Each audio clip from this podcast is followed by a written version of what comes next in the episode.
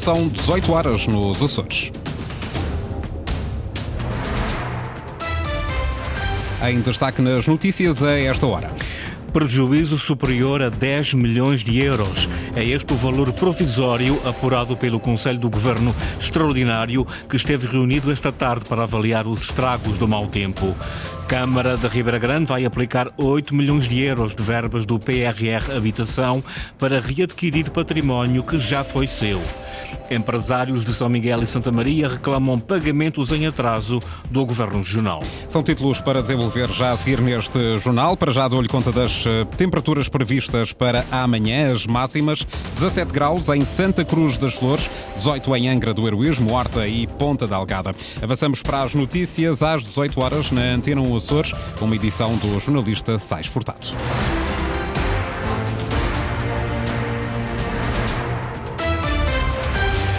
Prejuízo superior a 10 milhões de euros em infraestruturas portuárias e vias de comunicação é este o valor provisório apurado pelo Conselho do Governo Extraordinário que esteve reunido esta tarde para avaliar os estragos do mau tempo. José Manuel Bolieiro dá conta dos valores preliminares. Apontamos que já está para cima da dezena de milhões de euros de identificação de prejuízos. Ainda são valores muito preliminares, quer nas infraestruturas portuárias, quer eh, igualmente em terra, por causa dos deslizamentos, designadamente eh, alguns prejuízos ligados eh, ao domínio dos caminhos agrícolas, florestais, reservatórios eh, de água, muros, deslizamentos e prejuízos em estradas e em vias que afetam quer áreas de responsabilidade regional, quer áreas de responsabilidade municipal. Valor preliminar dos danos causados pela passagem da depressão Hipólito pelos Açores. Há 60 ocorrências em três dias de mau tempo em sete ilhas, todas já resolvidas. O governo decidiu criar ainda um grupo de trabalho coordenado por Artur Lima para fazer um levantamento exaustivo dos prejuízos. Criei no governo uma equipa eh, de eh, membros do governo que estarão no terreno a coordenar os seus serviços para que esse levantamento passe de preliminar a cada vez mais rigor e com a identificação das necessidades de intervenção, uma equipa que será coordenada pelo vice-presidente do governo e que está acionada a partir de hoje presidente do Governo com as decisões do Conselho do Governo Extraordinário, que esteve reunido esta tarde para avaliar os estragos causados pela passagem da Depressão Hipólito pelo arquipélago. A Atlântico Line já retomou esta tarde as suas viagens regulares entre Faial e Pico depois dos estragos provocados pelo mau tempo no terminal marítimo da Horta. Isabel Dutra, do Conselho de Administração da Atlântico Line, disse à Antena Açores que os prejuízos provocados pela Depressão Hipólito Hipólito estão a ser ainda contabilizados. Ao final da manhã tivemos a informação de que haveria condições de segurança, foi retomada então a operação, decidida a retoma da operação a partir das duas e um quarto. Neste momento temos, retomamos a nossa operação normal, eh, portanto todas as ligações aqui do Triângulo são, são retomadas no seu horário normal. A Grande teve naturalmente alguns prejuízos com, este, com o cancelamento deste, destas ligações durante o dia de ontem e desta manhã? Uh, os prejuízos neste momento são mais a nível eventualmente material, mas ainda estamos uh, a fazer o levantamento de quaisquer prejuízos que possamos ter tido no, nos nossos equipamentos. Portanto, tínhamos ali as bilheteiras, temos no bunker também alguma, algum equipamento e algum material guardado, mas isso está a ser uh, avaliado. Isabel Dutra, do Conselho de Administração da Atlântico Line. PRR Habitação, a Câmara da Ribeira Grande vai aplicar parte das verbas disponíveis não para reabilitar ou construir novas casas, mas para readquirir património que já foi seu. A intenção da autarquia é voltar a ser proprietária dos 152 imóveis de habitação social vendidos há praticamente uma década a um privado. O presidente do município candidatou já a financiamento do PRR as verbas necessárias para reverter este negócio.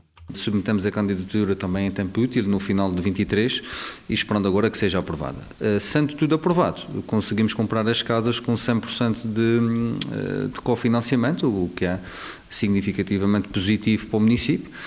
não, não irá aumentar o nosso passivo, pelo contrário, ficaremos com os ativos e o serviço da dívida à banca fica liquidado, o que do nosso ponto de vista é, é positivo. 8 milhões de euros é quanto o autarca tem programado para este negócio, que já foi alvo de uma auditoria do Tribunal de Contas. O Tribunal considerou altamente lesivo para a autarquia o contrato estabelecido em 2015 entre o município e o privado. Ana Paula Santos. Helder Fialha, o empresário que por mil euros comprou a totalidade das casas destinadas à habitação social na Ribeira Grande, bem como a dívida contraída para a sua construção, 16 milhões de euros.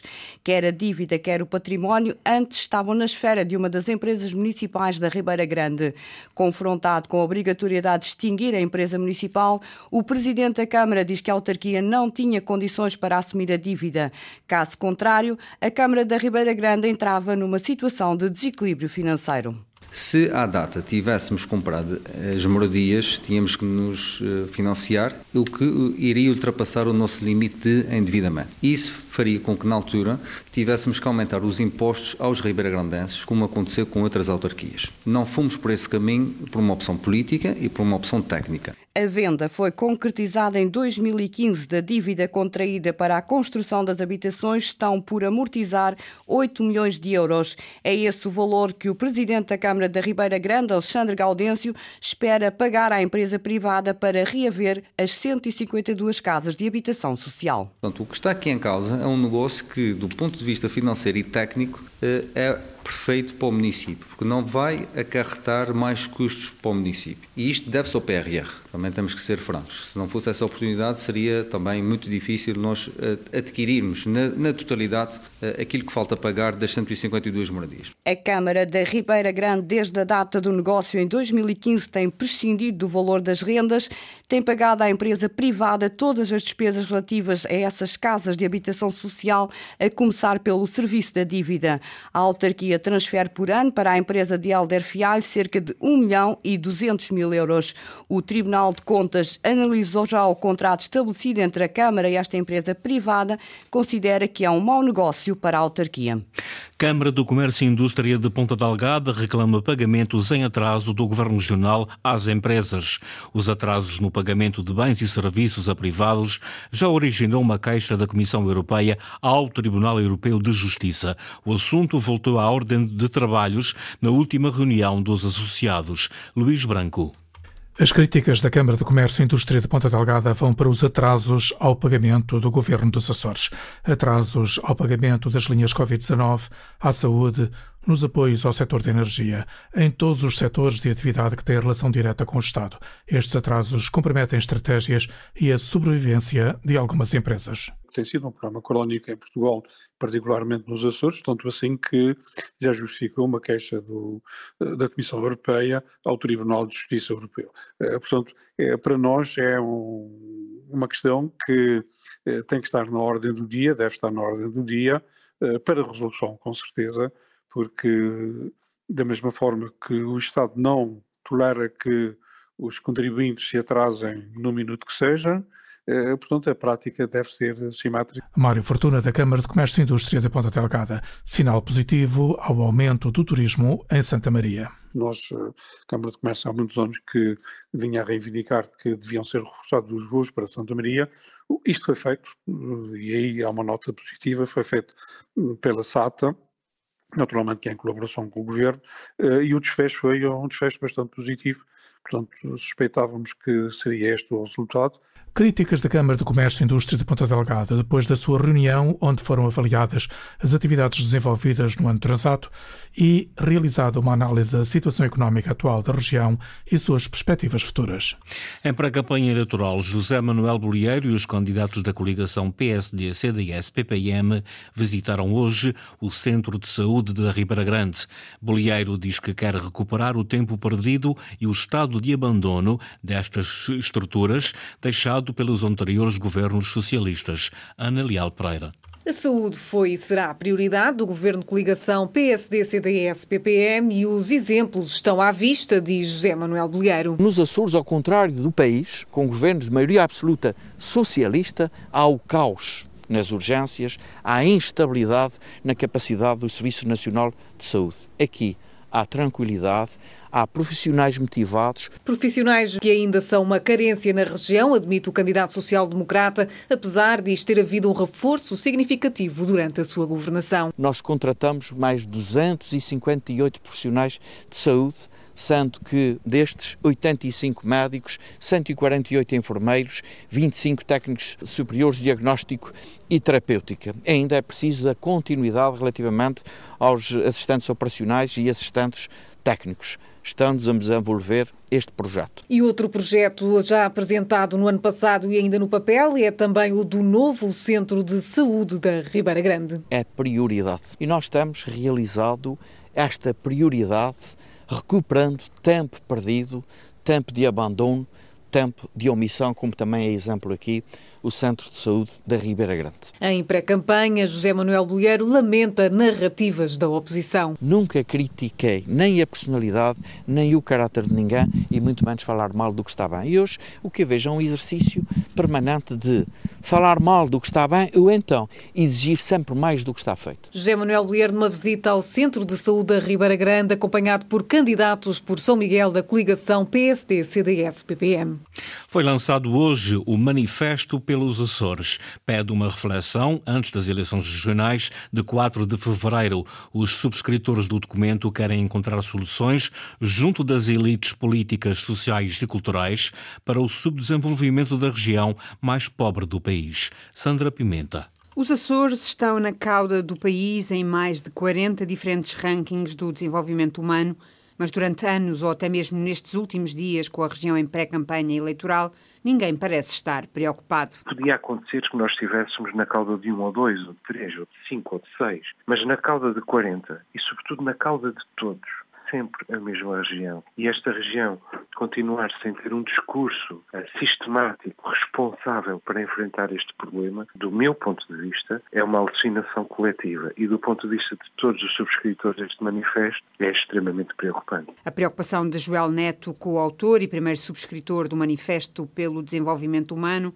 e por uma ideia de futuro na região autónoma dos Açores, onde é pedida uma reflexão e muitas mudanças. Nós pedimos, em primeiro lugar, um esforço de consciencialização que tem de começar pelas elites, que são aqueles que têm acesso ao debate público. E as elites políticas, partidárias, evidentemente, que nos têm brindado com a sua irresponsabilidade nos últimos 47 anos, sem hesitação, Precisamos que as elites voltem a acreditar nos Açores como mais do que um mecanismo de sobrevivência e da sua própria sobrevivência. Precisamos que as elites deixem de permitir que a pobreza continue a ser um bom negócio em favor dessas próprias elites. A petição que já está online tem nesta altura mais de 170 subscritores que defendem um debate social, político e cultural dos problemas da região durante a campanha eleitoral para as regionais do próximo dia 4 de fevereiro.